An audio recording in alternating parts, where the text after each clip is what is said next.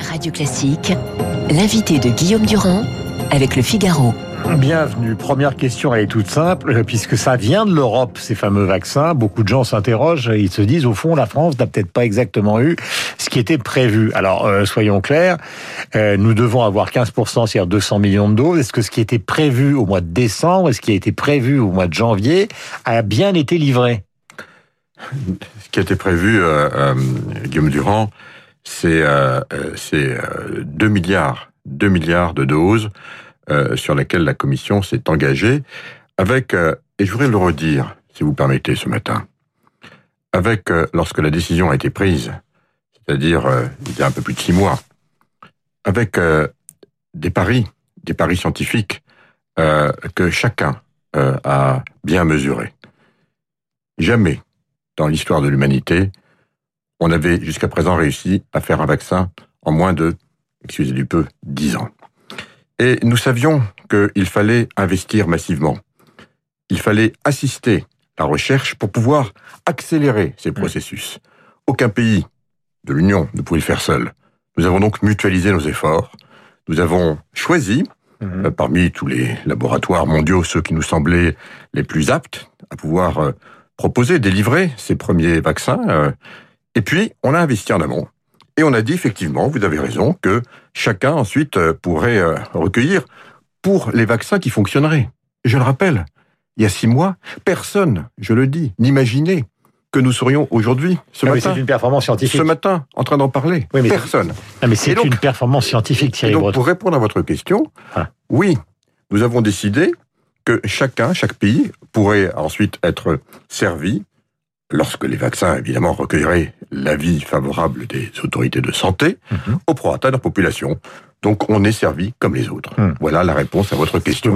Et avec une excellente nouvelle, c'est qu'on a maintenant un vaccin qui a été certifié, un second qui va certainement l'être dans les jours qui viennent, un troisième, un troisième vraisemblablement, euh, j'espère, dans le courant du mois. AstraZeneca. Voilà, mais derrière, et c'est le deuxième point, Guillaume Durand, derrière, il faut fabriquer ces vaccins. Hmm. Une fois qu'ils sont certifiés, il faut les fabriquer. Hmm. Songez que pour la plupart de ces laboratoires, nous leur avons demandé, avant même que d'être certifiés, pour commencer à pouvoir livrer sur toute l'année, hmm. pas uniquement, pas uniquement, écoutez bien ce que je vais vous dire, pas uniquement sur la première semaine de janvier, car c'est bien sur toute l'année dont nous allons que, nous allons livrer ces vaccins parce qu'il faut du temps maintenant pour les fabriquer. Je sais très bien. On est maintenant dans cette deuxième phase. Je sais très bien que vous n'êtes pas euh, censé commenter la politique internationale, la politique intérieure, mais vous avez bien vu ce qui se passe dans les journaux. Toutes les républicains, le Front National, le Rassemblement National tombent sur le président de la République en parlant de Bérésina.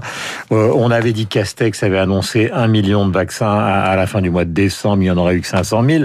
On se demande pourquoi la lenteur française existe. Et puis quand on lit, je le disais ce matin, j'ai regardé le texte de la Haute Autorité de Santé. Dans le texte français, il était prévu que ça démarre, cette campagne de vaccination, le 21 février. Donc vous, vous avez fait le boulot. Vous êtes en train, ce matin, solennellement, de nous expliquer que nous sommes face à une révolution scientifique. Et visiblement, elle a été appréciée par les autorités françaises, disons, euh, d'une manière peut-être trop influencée par les antivax. Je comprends très bien, euh, Guillaume Durand, ce que vous dites. Je comprends très bien euh, euh, les impatiences et également les interrogations de nos compatriotes. Je voudrais juste vous porter un témoignage ce matin, si vous le permettez, de là où je suis. J'entends, j'entends, écoutez-moi bien, ces commentaires et ces critiques partout en Europe. Partout en Europe. Il faut voir ce que j'entends en Allemagne. Le ministre de la Santé en Allemagne est véritablement sur la sellette je pense que le ministre français n'a rien à lui envier, et réciproquement. Hmm. Le ministre de l'Espagne a démissionné. Et la, situation, c'est qu'en Grande-Bretagne... En Grande-Bretagne, la, situation, la situation est tragique. Aux Pays-Bas, on se demande pourquoi on n'a pas encore démarré. Voilà la situation. Il n'y a pas un pays, vous m'entendez hmm. bien, hmm. il n'y a pas un pays où aujourd'hui on félicite les autorités gouvernementales pour ce qu'elles font. Tous les pays sont critiqués. Qu'est-ce que j'en tire comme conclusion? Euh, J'en tire comme conclusion que précisément, il y a, et je crois que c'est le côté, si je peux me permettre, dans cette euh, période si singulière que nous vivons, c'est le côté peut-être bénéfique, il y a une impatience désormais mhm. pour nos concitoyens européens. Je ne parle pas que de nos compatriotes, je dis nos concitoyens européens. Parce que cette pandémie, elle est mondiale et elle est évidemment continentale en ce qui nous mhm. concerne, de pouvoir se faire vacciner le plus vite possible. Mhm. Alors qu'est-ce que nous faisons? Nous avons effectivement édicté au niveau de la Commission des recommandations des recommandations. Je vous écoute, mais j'ai des questions. Hein. Mais allez-y, des recommandations pour que précisément on commence à pouvoir euh, vacciner euh, les personnes qui sont un les plus exposés, mhm. on pense évidemment au personnel de santé, deux, les plus vulnérables, et donc tout ça est fait de façon Il y a quand même un fait, pardonnez-moi de vous interrompre, donc ça on est d'accord avec ça, mais il y a quand même un fait, c'est quand on voit la une de Journal du Dimanche, la fameuse colère d'Emmanuel Macron qui a été commentée, ça veut dire qu'il est quand même revenu sur ce qui était la stratégie qui avait été montée par le Conseil de défense, par lui-même, par, par les scientifiques, on ne le sait pas parce que tout ça est un petit peu opaque. Enfin, quand il a vu que les gens commençaient, pardonnez-moi l'expression, à gueuler, bah, il s'est mis lui même à gueuler contre sa propre stratégie, qui est une stratégie trop prudente. Euh, Mettons, je ne dis pas qu'il faut mettre les pieds dans le plat, mais autrement, les gens qui nous écoutent vont nous prendre pour des neuneux. J'entends tout cela, et, et, vous avez raison de le rappeler. Je veux juste le mettre en perspective en vous, en vous disant que chaque pays a les mêmes critiques, ou des critiques qui sont des critiques correspondant à la nature du développement de la campagne de vaccination dans leur propre pays. Chaque pays. Il n'y a pas un seul de nos pays européens mhm. où on dit bravo, c'est formidable, tout se passe très bien.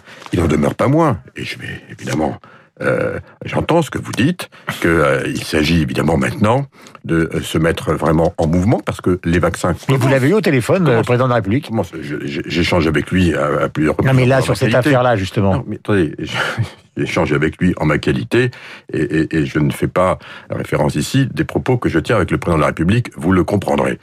Il n'en demeure pas moins que chaque pays doit mettre maintenant en fonction de la livraison des vaccins. Mhm. On a maintenant, je crois, j'ai entendu ce que disait le, ministre de la Santé euh, français, Olivier Véran. Je crois qu'on a, euh, on aura demain, en gros, un million de doses. Voilà, il s'agit de bien les répartir. J'ai une dernière euh, question. Encore une fois, en fonction des priorités, qui sont les priorités qui sont à la main des États. Ce sont les États qui ont la priorité, qui décident de la façon d'allouer. Une dernière question avant qu'on passe à l'économie, euh, parce que c'est un dossier important, notamment avec l'histoire euh, du Brexit. Euh, on a d'abord Pfizer. Bon, vous savez particulièrement, bon, il y a Pfizer, il y a Moderna, puis il y a AstraZeneca. Bon, est-ce que quand on aura, euh, j'allais dire, liquidé dans le bon sens du terme la consommation de tout ce que nous avons commandé pour Pfizer, et ça va concerner effectivement les EHPAD et les soignants, après le cœur de la population active, je parle même pas des plus de 65 ans et 75 ans, ils, vont être vaccinés avec quoi? Alors, parce que les autres, pour l'instant, ils n'ont, vous l'avez dit vous-même, AstraZeneca, il n'y a pas l'autorisation, ça va venir, mais il n'y en a pas. Et Sanofi, on n'en parle même pas. Alors, il y en a, il y, en a d'autres, il y a Johnson Johnson, il y en a d'autres. Il y a, il y a, six grands ça va suivre, Ou est-ce qu'à partir du mois d'avril, ça va être la pénurie totale? Alors, bien entendu, c'est une, c'est une, c'est une question très importante. Euh, nous avons encore une fois euh, pris les mesures pour que, à partir du moment où les, où les vaccins sont certifiés, ils puissent être, parce que c'est ça le problème, et je voudrais vraiment le dire en cet instant, c'est la fabrication des vaccins. Euh, nous travaillons depuis maintenant plusieurs mois avec mon équipe pour faire en sorte que euh, euh, nous soyons de plus en plus autonomes. En Europe en ce qui concerne la fabrication des vaccins. Hmm. Nous sommes 8 milliards euh, d'habitants sur la planète et on n'a évidemment pas la capacité à fabriquer 8 milliards de doses par an sur la planète. Il faut donc augmenter, pardon, écoutez, c'est important. Il faut donc augmenter euh, euh, progressivement la capacité de produire des vaccins. Je le dis euh, pardon je dire avec cette hauteur de vue, mais c'est enfin de ça il s'agit. Il s'agit d'une pandémie, c'est-à-dire d'une hmm. épidémie mondiale. Il faut donc augmenter la capacité de production de l'ensemble de la planète. Et pour moi, en ce qui me concerne en tant que commissaire au marché intérieur, ma responsabilité, et je m'y emploie depuis plusieurs mois. Je n'ai pas attendu euh, que les premiers vaccins arrivent pour être en dialogue avec les industriels européens pour accroître, voir comment on peut accroître significativement la capacité de production sur les territoires européens mhm. pour qu'à terme nous soyons totalement autosuffisants en matière de capacité de production. C'est ça dont il s'agit. Question, vous avez dirigé Atos, vous avez dirigé France Télécom, vous êtes de formation euh, scientifique. Comment vous pouvez expliquer à ceux qui nous écoutent ce matin que nous nous plantions, je veux dire les industriels français, Institut Pasteur, ils cherchent mais ils trouvent pas, et, quant à Sanofi, pour l'instant ils sont à la rue complet. Non, on peut pas. Euh, excusez-moi, mais euh, vous êtes un petit peu trop rapide. Alors, je n'ai pas le détail, évidemment, parce que c'est, ce sont bah, les laboratoires. qui l'ont dit que c'était pas avant la fin 2021. Mais, mais, excusez-moi, euh, euh, on, a, on, a, on, a, on a deux types de vaccins. On a les vaccins qui sont des vaccins tout à fait nouveaux, modernes, euh, c'est-à-dire l'ARN messager. Et, et, et, et, les vaccins également, parce qu'on les oublie, mais les, les, vaccins AstraZeneca sont aussi des vaccins. C'est la première fois qu'on va les mettre sur le marché avec une nouvelle technique, technologie, si je puis mhm. dire. Et puis on a des vaccins plus classiques qui, eux, vont venir un peu plus tard. Ils sont, on a plus d'expérience, ils sont un peu plus compliqués à mettre sur pied. Mais, mais, voyez, on parle de quoi? C'est pas une déroute, Sanofi.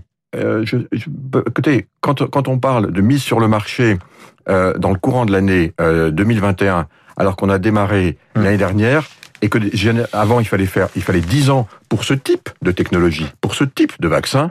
C'est tout sauf une déroute. Question, le Brexit, je rappelle, vous êtes commissaire européen à l'économie. Quelles sont les conséquences? Est-ce que vous pensez que euh, ça va être, d'ailleurs des deux côtés, hein, euh, une sorte, je dis pas de Bérésina, mais de, de situation extrêmement compliquée à gérer Et est-ce que vous craignez que face à l'antagonisme qui existe, que du côté de Londres, on commence à songer sérieusement, sans le dire, à installer euh, du côté de la City une sorte de paradis fiscal? Alors, et quelle garantie vous avez dans ce domaine Alors, Un point d'abord sur le sur sur sur sur la question en général du Brexit. Euh, euh, vous, vous l'avez vu euh, comme, comme comme nous tous, euh, Guillaume Durand. Euh, les Anglais évidemment ont, ont décidé de quitter l'Union européenne. Et puis sitôt cette décision actée, et je dois le dire parce que j'ai fait partie des équipes de négociation et je vais emporter témoignage ici avec vous ce matin. Ils n'ont eu de cesse que de vouloir y revenir. Parce que ne vous trompez pas, euh, le Premier ministre euh, britannique, Boris Johnson, a tout fait, a tout fait pour conclure un accord. Il le voulait plus que tout. Je peux vous le dire maintenant, c'est une évidence. Donc en fait, ils sont quittés l'Europe, ils ont adhéré au marché commun. Et ils ont tout fait pour y revenir. Bon, dont acte. Nous, on accueille tout le monde. Mais, voyez-vous, et je suis commissaire au marché européen, quand on vient vendre des produits ou des services en Europe, eh bien, on respecte nos règles. Nos règles environnementales, nos règles sur le CO2, nos règles sur le droit du travail, nos règles sur euh, les investissements, nos règles sur euh, l'équité de tout ce que nous faisons. Et donc, voyez-vous, euh, ils vont venir, mhm. c'est très important pour eux, ils ont plus de 47% de leur export qui est fait en Europe. Eh bien, eh bien, ils vont réappliquer les règles qu'ils connaissent bien parce qu'ils ont contribué à les mettre sur pied. Donc, en fait, ce qui se passe, pour répondre très précisément à votre question, l'impact, c'est pas moi qui le dis, ce sont euh, les autorités britanniques qui le disent, l'impact sur l'économie britannique du Brexit, c'est-à-dire après cet accord, c'est au moins 5% du PIB britannique, c'est-à-dire que c'est considérable, hélas. Et c'est vrai que euh, c'est désolant parce que euh, finalement, tout ça pour ça. Euh, il est 8h27, ce sera ma dernière question, mais elle est importante. Dans une autre émission, nous parlerons des GAFA et de tout ce qui a été fait au niveau européen pour que, via les parlements européens des différents pays, donc les législations soient mieux coordonnées en matière d'impôts, de, de droits sociaux, etc. C'est une grande évolution. Question. Biden pour nous. Hein, et là, je suis presque seul. C'est mieux que Trump ou c'est la même chose? D'abord, l'Amérique. Il faut être franc. Pour être très franc, l'Amérique est l'Amérique. Et l'Amérique euh, euh, continuera euh, à, à, privilégier euh, les intérêts euh, américains. personne ne doit en douter. Parce que c'est là, c'est le 20 janvier. Il n'en demeure pas moins que c'est vrai que les relations que nous pouvions avoir avec l'administration Trump, en ce qui me concerne, j'avais de bonnes relations avec l'administration Trump. Le président Trump avait ses méthodes que vous connaissez parfaitement. Et euh, euh, on connaît très bien euh, la nouvelle administration qui est en train de se constituer autour de, de Joe Biden. Bon, ça sera sans doute plus aisé de, de discuter.